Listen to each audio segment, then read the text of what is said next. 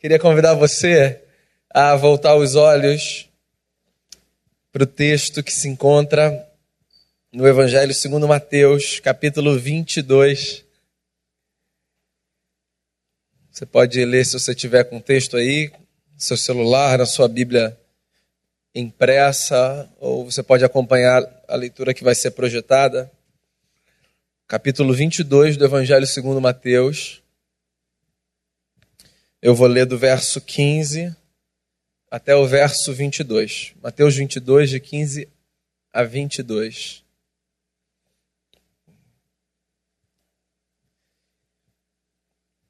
Diz assim o texto: Então, retirando-se os fariseus, consultaram entre si como o surpreenderiam em alguma palavra. E enviaram-lhe discípulos, juntamente com os herodianos, para dizer-lhe: Mestre, sabemos que és verdadeiro e que ensinas o caminho de Deus, de acordo com a verdade, sem te importares com quem quer que seja porque não olhas a aparência dos homens. Dize-nos, pois, que te parece? É lícito pagar tributo a César ou não? Jesus, porém, conhecendo-lhes a malícia, respondeu: Por que me experimentais, hipócritas? Mostrai-me a moeda do tributo. Trouxeram-lhe um denário. E ele lhes perguntou: De quem é esta efígie e inscrição? Responderam: De César. Então lhes disse: Dai, pois, a César o que é de César e a Deus o que é de Deus. Ouvindo isso, se admiraram e, deixando-o, foram-se. Senhor Deus, eu quero colocar diante de Ti o nosso coração. Todo mundo que veio aqui nessa noite veio no desejo de ouvir alguma palavra que inspire, que traga conforto, que provoque transformação através do confronto do que quer que seja. A gente tem essa expectativa de vir para um lugar como esse e de aprender algo que a gente acredita vir de ti. Assim como as músicas nos ensinam e as orações que são feitas, na tua palavra nós acreditamos, nós podemos aprender aos teus pés. E eu quero rogar ao Senhor que nesse momento o Senhor nos ensine e que a tua palavra lida e agora exposta seja prática para a nossa vida, que ela tenha cara de vida para a gente e de vida da forma certa, porque a gente quer viver da forma certa. Então, que o coração de todo mundo aqui esteja aberto, que os nossos ouvidos estejam atentos e que a, a voz do Senhor seja ouvida nesse lugar e só a voz do Senhor. Assim eu oro, colocando a nossa vida diante de Ti. Em nome de Jesus. Amém. Muito bem. Dois mil anos de fé cristã.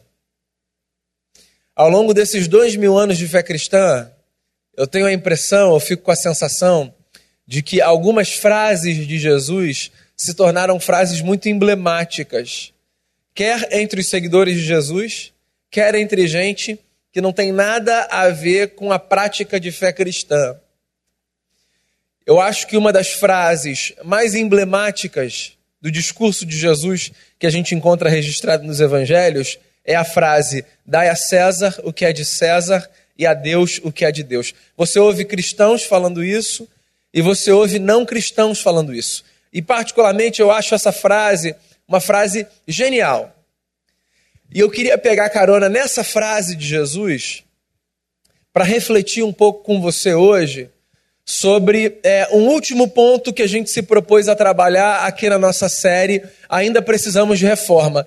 Se você não faz ideia do que o mês de outubro representa para nós cristãos protestantes, deixa eu dizer a você: o dia 31 de outubro, que se aproxima, é o dia da reforma protestante. E nesse ano, 2017, nós comemoramos 500 anos de reforma protestante. Ou seja, é um ano muito histórico um momento muito marcante para a vida dessa tradição cristã, o protestantismo.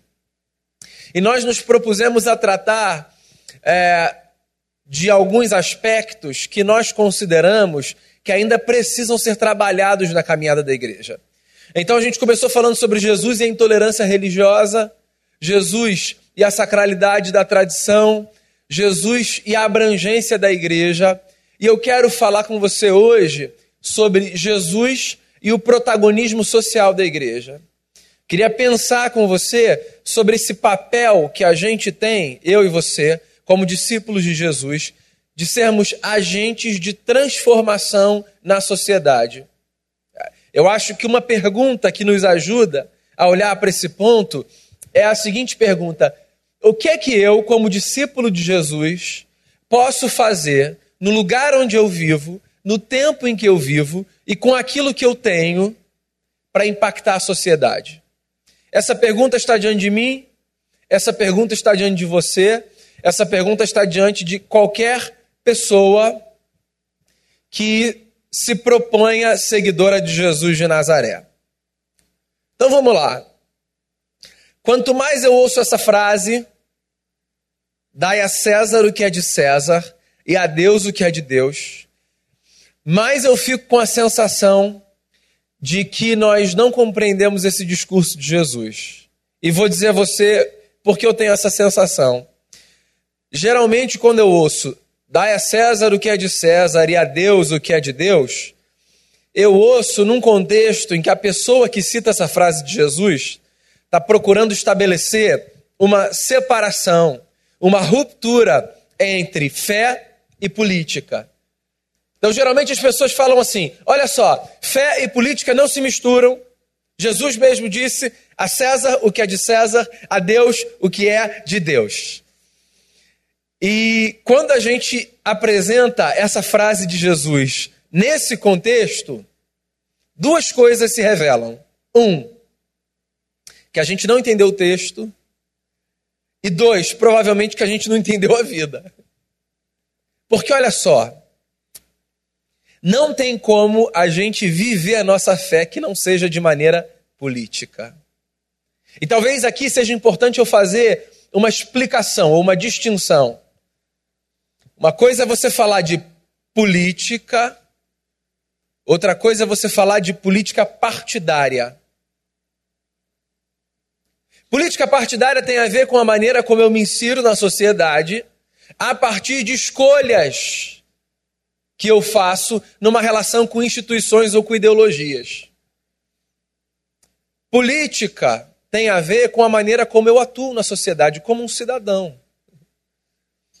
Quando eu digo que a nossa fé necessariamente é política, eu não estou dizendo que a nossa fé precisa ser vivida atrelada a uma bandeira ideológica A ou B. O que eu estou dizendo é que a nossa fé necessariamente afeta a maneira como a gente vive em sociedade polis, esse lugar do povo, esse lugar onde as coisas são construídas, esse lugar onde a vida é experimentada. Política tem a ver com a maneira como eu interfiro na sociedade e com a maneira como eu sou interferido pela sociedade. E pensando nisso, eu chego à conclusão de que não há a menor possibilidade de eu olhar para minha fé e dizer: não tem nada a ver com política. Eu sei que a gente vive num tempo muito difícil do ponto de vista político, exatamente por conta dessa confusão entre política e política partidária. Né? Eu falei sobre isso no domingo. Né? A gente dividiu a sociedade em dois blocos, um bloco que está do lado de lá e um bloco que está do lado de cá. E quem está num bloco tem que estar tá num bloco por completo, e quem está num bloco não pode nem conversar com quem está no outro bloco, e a gente transformou a vida social num caos, o que é um grande problema. Por causa disso, desse mundo transformado em cientistas políticos de Facebook que sabem tudo sobre tudo e que brigam por nada, a gente acabou gerando um grupo de pessoas que dizem assim: quer saber de uma coisa? eu sou apolítico. Nada que diz respeito à política me interessa. Não, ninguém é apolítico. Todo mundo é um ser político. Todos nós somos. E talvez o que a gente não perceba é que a nossa fé é fundamental para empurrar a gente para uma atuação bela, santa e justa na sociedade. O que está acontecendo aqui nesse texto é o seguinte: o que muito me impressiona. Mateus registra para gente e fala para gente que um grupo incomodado com a presença de Jesus queria experimentá-lo, ou seja, colocar Jesus à prova. E porque esse grupo queria colocar Jesus à prova e não tinha força para fazer isso sozinho, esse grupo se juntou a outro grupo. E esses grupos eram o grupo dos fariseus e o grupo dos herodianos. É, não sei se você entende desse cenário político-religioso da Palestina do primeiro século, mas assim, fariseus e herodianos eram partidos políticos religiosos que jamais fariam aliança. Era como uma aliança hoje no Brasil entre o DEM e o PSOL. Só para você entender. Tá lá, o outro tá lá, mas por uma causa em comum, eles resolvem dar as mãos. Os fariseus eram extremamente preocupados com a proteção da cultura judaica. E como os judeus viviam dominados pelos romanos, no Império Romano, os fariseus queriam distância de tudo aquilo que não fazia parte da sua própria cultura e do seu próprio povo. Então, eles detestavam a ingerência do imperador sobre a Palestina. Os herodianos, por sua vez, eram adeptos do domínio de Herodes, que era um representante do imperador. Ou seja, aquela turma era oposição, essa turma era situação contra pró-governo, gente que não se dava, mas que tinha um incômodo em comum, um incômodo da presença de Jesus. Deixa eu falar uma coisa para você. A presença de Jesus incomoda a sociedade. E não é porque Jesus é um sujeito inconveniente é porque Jesus carrega consigo um brilho que quem faz a escolha de viver na escuridão e nas trevas se sente incomodado. Se a presença de Jesus é incômoda, a presença da igreja também incomoda em diversos aspectos. Porque se a igreja é essa comunidade que se propõe a viver como Jesus, a igreja provoca um certo desconforto para todo mundo que faz a escolha legítima e de direito de não seguir os valores de Jesus. Por que eu estou falando isso para você? Porque ser cristão não é a coisa mais fácil dessa vida. Porque ser cristão vai empurrar você, necessariamente, enquanto você faz as suas escolhas e vive a sua vida, para lugares de olhares tortos. Num mundo como o nosso, sujo, de alianças tortas, de maldade imperando, fazer a escolha de seguir os passos de Jesus necessariamente colocará você e me colocará em situações muito difíceis e muito delicadas. E eu acho, inclusive, que essas situações estão entre as situações onde a nossa fé se prova de maneira mais intensa que a hora que a gente tem de dizer para a gente e para outros, se necessário for, é, eu só tenho condição de ir até aqui por causa dos valores que eu carrego. Então, o cristão, ele não necessariamente vive uma vida fácil. Na verdade, o cristão não vive uma vida fácil. Porque o sujeito que quer seguir os passos de Jesus e que vive num cenário como o cenário que a gente vive, ele vai esbarrar em elementos que podem ser tratados como normais, aceitos e toleráveis no mundo e na sociedade, mas que ele, pelos valores que tem, rejeita. Daí tem gente que diz assim: olha só, não, não, não, esse negócio é muito difícil, eu não quero contato com nada. Tem gente que acha que a vida de fé é quase que uma vida de escape, sabe? Tem gente que chega para mim e fala assim: Ah, pastor, se eu pudesse, eu morava aqui na igreja. Eu entendo o recado. o recado é mais ou menos assim: tem um ambiente tão bacana, né? Onde, assim, a gente não tem que lidar. Eu ouço muito isso, né? Aqui dentro a gente não tem que lidar com, com a sujeira e com o peso lá de fora. Você sabe que dois discípulos de Jesus fizeram essa proposta para Jesus uma vez, né? Quando Jesus subiu no monte com eles, eles tiveram uma experiência incrível de transfiguração. Eles disseram assim: Mestre, não dá para a gente ficar aqui em cima, não. A gente faz tenda. Três tendas aqui. A gente fica aqui, esse negócio está bom. A gente tem uma sensação de paz que a gente não consegue explicar. Lá embaixo é tudo tão confuso. Lá embaixo é um caos. É gente querendo cabeça de gente. É gente puxando tapete de gente. É gente batendo a porta na cara de gente. Vamos ficar aqui. Aqui tá bom pra gente.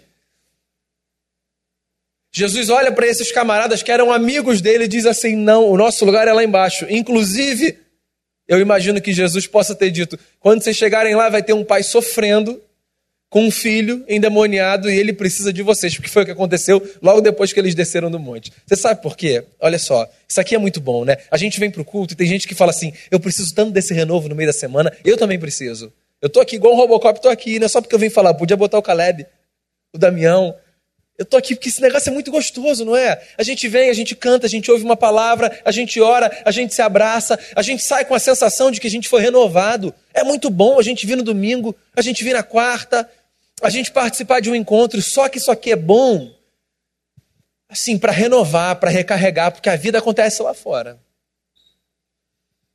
Onde o bicho pega. É lá. É lá que a nossa história acontece, onde as pessoas precisam da gente, onde a gente precisa das pessoas, onde a gente ajuda, onde a gente é ajudado, onde a gente precisa marcar a nossa postura, a nossa posição. Quando esses homens se aproximam de Jesus e dizem assim, mestre, é, a gente tem que pagar tributo para o César. Eles não estão perguntando assim, mestre, tá aí uma coisa que eu nunca perguntei. Por acaso o senhor tem alguma posição política? Eles querem saber assim, ó mestre, qual é a posição política do senhor? O que, que o senhor acha da vida? O que, que o senhor acha do que está acontecendo? Como é que o senhor se posiciona diante do que está acontecendo no mundo? E eu acho que essa é uma pergunta que precisa ficar diante da gente o tempo todo, tá? Como eu me posiciono diante daquilo que acontece no mundo? Como eu me posiciono diante do bem que é feito e do mal que é feito? Porque viver a fé não significa fechar os olhos para a realidade, deixar de ler o jornal e ficar só lendo a Bíblia, fingindo que nada está acontecendo, já que tudo que está acontecendo é tão ruim, eu vou fechar o olho, ficar nessa bolha e esperar Deus me chamar para si. Viver a fé não é isso. Viver a fé é ser permeado e recheado dos valores do Evangelho e enfrentar esse mundo caótico da forma que a gente puder. Que significa com muita confiança em Deus fazendo o nosso melhor, vivendo com ética e procurando impactar a vida das pessoas. Como é que a gente lê o que acontece no mundo? Qual é a nossa reação diante das injustiças que se manifestam perto da gente? Essa semana aconteceu uma coisa curiosa comigo. Eu fui fazer um depósito do Banco do Brasil aqui no Recreio e aí, do lado de fora da agência, tinha dois moradores de rua, era de manhã ainda, um estava dormindo, o outro estava sentado. Aí eu saí e fui para outra direção, indo para o meu carro, e tinha um senhor vendendo lanche, né? Com a mala do carro aberta, sabe? Vendendo quentinha. Aí eu falei, ah, eu vou parar, eu acho que eu vou comprar um, um lanche e vou dar pro camarada, tinha um cara acordado lá. Aí eu comprei um sanduíche e um guaracamp, né, dois, dois sanduíches e dois guaracampos e fui levar lá.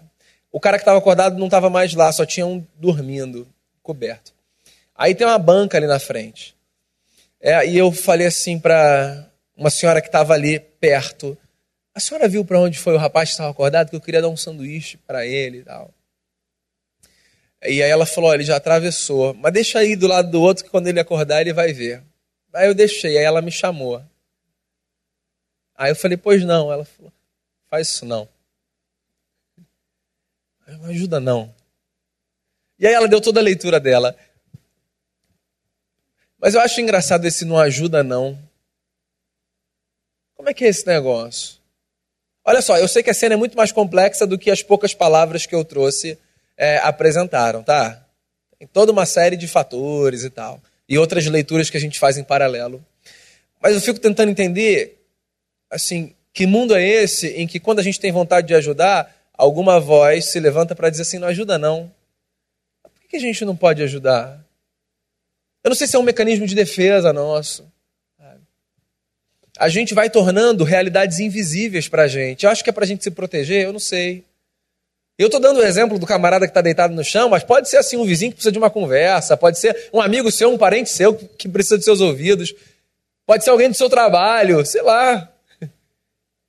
Esse não ajuda não ficou comigo ontem o dia todo. Eu fiquei, é isso aí. Essa frase, coitado, eu não estou aqui colocando a senhora de, é, de, a pessoa ruim da cena, não, mas assim, eu acho que essa frase representa uma mentalidade nossa.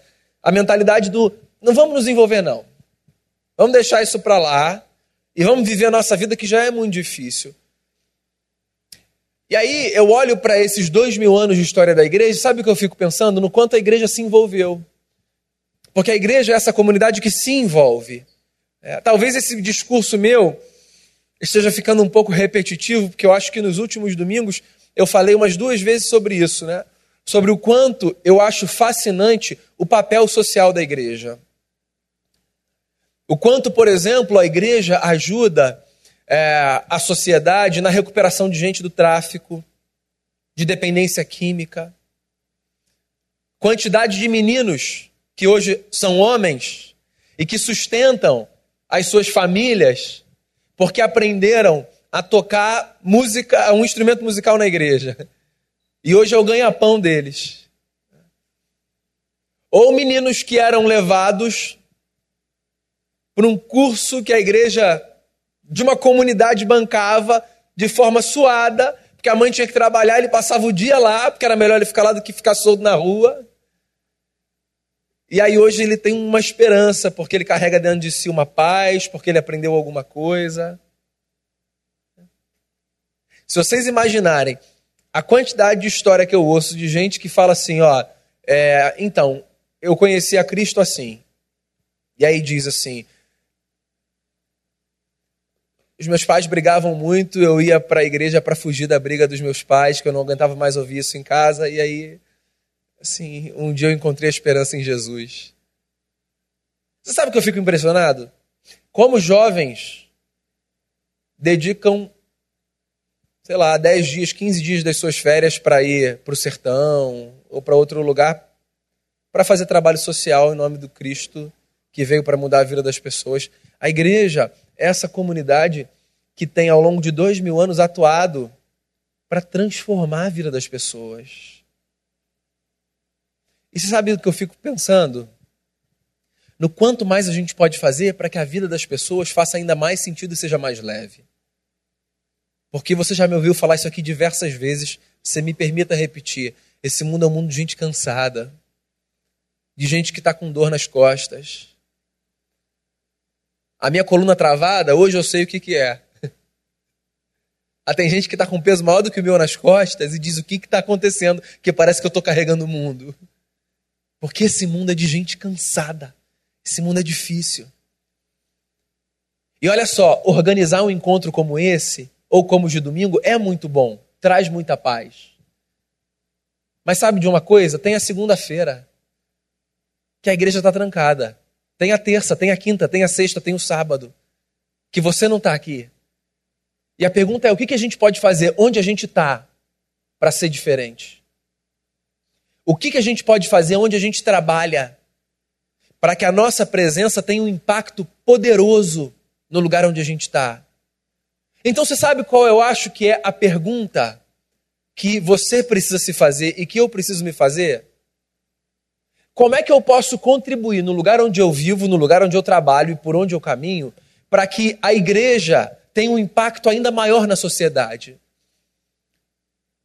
Seja você o profissional que você for, dona de casa, empresário, empregado, funcionário público, estudante, seja qual for a sua situação e o lugar que você ocupa, uma pergunta precisa estar na sua cabeça o tempo todo: como é que eu posso agir para que esse mundo tenha mais cara de céu e menos cara de inferno?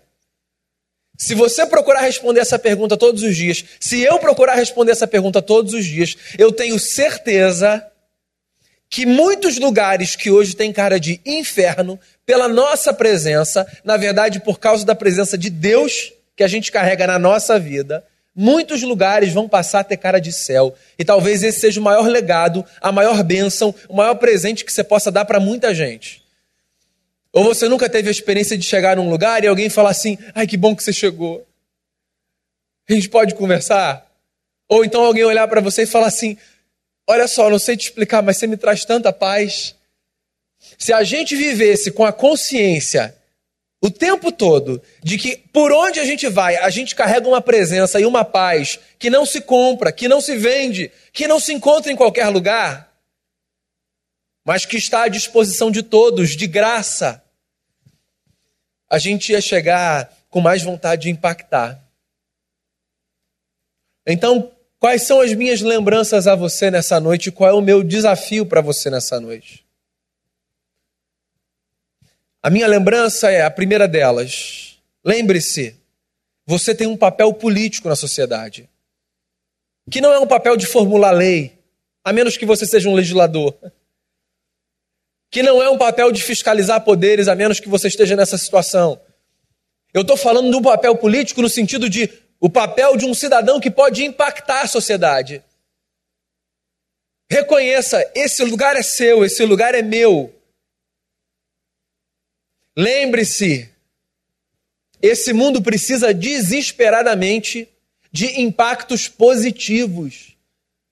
Você lê o jornal, você abre a internet, você recebe as suas mensagens no WhatsApp e é tragédia atrás de tragédia. A gente até dá uma respirada quando a gente vê uma notícia bacana. Inclusive, hoje as notícias bacanas vêm assim, ó, no meio de tantas tragédias, enfim, aí vem a manchete. Porque é tão fora da regra a notícia bacana que ela já vem com, opa, não perde não que está aqui no meio, tem uma coisa boa. Então a gente vive num mundo que precisa ser impactado positivamente. E a notícia que eu quero te dar é que você, com todas as suas limitações como as minhas, com todos os seus erros como os meus, você pode impactar positivamente esse mundo. Porque você carrega dentro de você um negócio que nem todo mundo conhece a presença do Espírito Santo de Deus. E esse é o maior impacto positivo que alguém pode receber na sua história.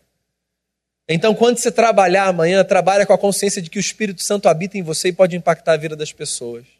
E quando você voltar para casa amanhã, volta para casa com a consciência de que o Espírito Santo habita em você e pode impactar a vida das pessoas. E quando você estiver no seu lazer, esteja no seu lazer com a consciência de que o Espírito Santo habita em você e pode impactar a vida das pessoas, porque as pessoas podem não ter consciência disso, mas elas precisam demais da presença doce do Espírito Santo. O que eu posso fazer para que o mundo tenha mais cara de céu e menos cara de inferno? Faça as suas leituras, arregace as mangas e contribua com o reino de Deus, para que as palavras de Jesus se tornem verdade na nossa vida. As portas do inferno não vão prevalecer contra a igreja. E que onde você for, por onde você for, um exército de anjos caminhe com você, para que as pessoas percebam o céu é uma realidade que não está tão distante. Eu experimentei ele aqui. E isso é bom demais. Feche seus olhos, eu queria orar com você. Eu queria que você pensasse.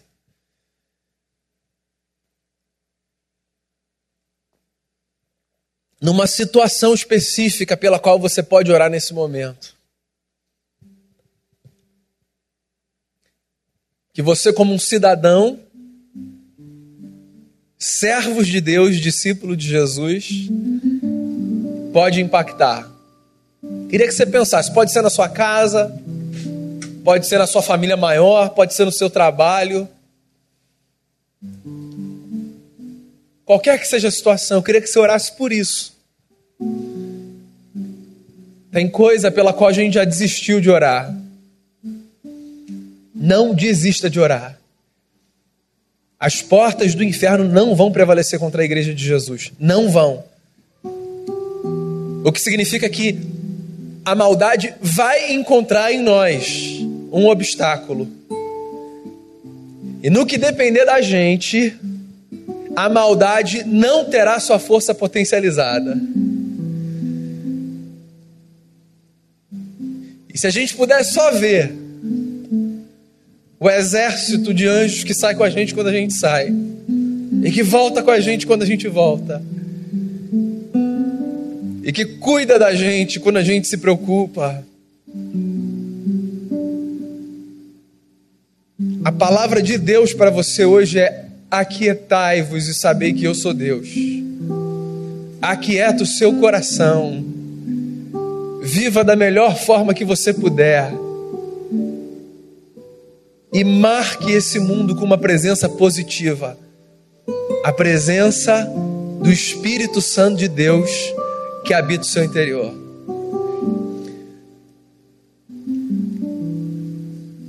Eu queria, antes da gente cantar, fazer uma oração. E depois a gente canta, encerrando essa celebração. Mas eu queria orar com você e por você, que está enfrentando algo difícil e que precisa avançar, dar passos. Eu queria chamar você para vir aqui à frente, se você precisa de uma palavra de oração. As portas do inferno não vão prevalecer contra a igreja. A gente vai avançar, a gente vai continuar a marchar, a gente vai continuar a caminhar. E não vai ser o nosso poder político partidário, porque a gente não precisa disso. Não vai ser os nossos recursos, não serão não vai ser a posição, o status, vai ser a presença de Deus na nossa vida. É por isso que a gente caminha, pela presença de Deus na nossa vida. E que essa presença seja transformadora. Senhor Jesus, nós queremos colocar diante de Ti a nossa vida. Os muitos obstáculos que aparecem na caminhada, às vezes tormentas espirituais, às vezes realidades emocionais, prisões, às vezes necessidades materiais, problemas nos relacionamentos, seja qual for o obstáculo, Deus Faz a gente caminhar pensando em impactar positivamente pela presença do Teu Espírito na nossa vida. Que os nossos projetos sejam todos eles projetos menores se comparados ao projeto de vivermos cheios do Teu Espírito Santo e impactarmos esse mundo. Deus, esse mundo precisa desesperadamente do Senhor. A maldade nos desanima, nos enfraquece e às vezes nos faz querer ceder à tentação de nos alienarmos, sairmos, vivermos reclusos, como na tenda que os amigos de Jesus queriam construir. Deus, a gente não quer sair desse mundo, porque na oração que o teu filho Jesus fez, ele disse: Pai, não tira essa gente do mundo, só livra essa gente do mal. E é isso que eu peço ao Senhor: livra-nos do mal, livra-nos do mal, que a maldade encontre em nós resistência, que ela não encontre em nós espaço, Deus, para se multiplicar, para expandir, que ela encontre oposição e resistência, que ela seja enfraquecida e que no que depender de nós, Senhor Jesus, a presença gloriosa do teu reino dê a todas as pessoas a sensação de que o céu e a terra se encontraram. Dá paz ao angustiado, enxuga as lágrimas do que chora, opere milagres na vida do que clama por milagres. Transforma a nossa história, porque nós queremos fazer com que a nossa fé nos leve por uma vida cada vez mais marcante nesse mundo. Eu oro por cada um aqui e peço que o teu Santo Espírito encha o nosso coração de paz. Em nome de Jesus. Amém. Amém. Volte para o seu lugar, ainda de pé. Vamos cantar essa última oração que diz: Cada vez que a minha fé é provada, tu me dás, Senhor, a chance de crescer um pouco mais. Faça essa oração. Leva a gente em paz, Senhor, para casa. Leva todo mundo bem guardado pelo Senhor. Dá a todo mundo uma noite de descanso. A noite de quem sabe que pode descansar porque existe um Deus que continua a trabalhar. Que o Senhor nos guarde, que o Senhor abençoe os dias que temos pela frente e que o Senhor faça de nós uma grande bênção nos dias que temos pela frente. Te agradeço por essa noite, por esse encontro, pela nossa vida e pela presença do Senhor na nossa história. Em nome de Jesus. Amém